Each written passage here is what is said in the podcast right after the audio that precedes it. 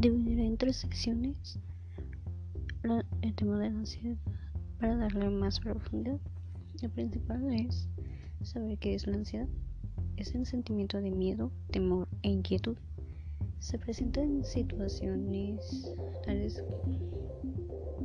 cuando enfrenta un problema difícil en el trabajo, antes de tomar un examen, antes de tomar una decisión importante. De la ansiedad es que puede ayudar a enfrentar una situación, además de darle un impulso de energía o ayudarle a concentrarse. Para las personas con trastornos de ansiedad, el miedo no es temporal y puede ser abrumador. Los trastornos de la ansiedad son afecciones en las que la ansiedad no desaparece y puede empeorar con el tiempo.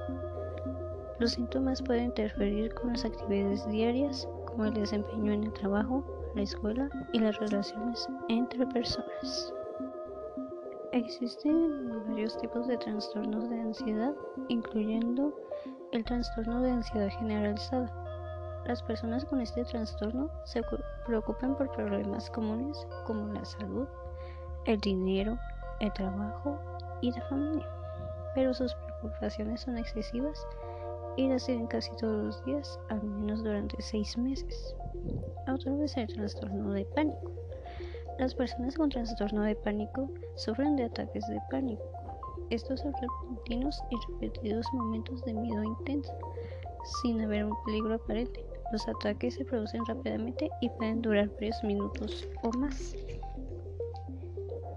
También están las fobias. Las personas con fobias tienen miedo intenso a algo que representa poco o ningún peligro real. Su miedo puede ser por arañas, volar, ir a lugares concurridos o estar en situaciones sociales conocido como ansiedad social. La causa de los trastornos de ansiedad no se conoce. Sin embargo, los factores como la genética, la biología y química del cerebro, el estrés y su entorno pueden tener un rol muy importante. En el próximo episodio de Raymond hablaremos sobre quién está en riesgo, sus síntomas, diagnóstico, tratamiento y una importante recomendación. Nos vemos.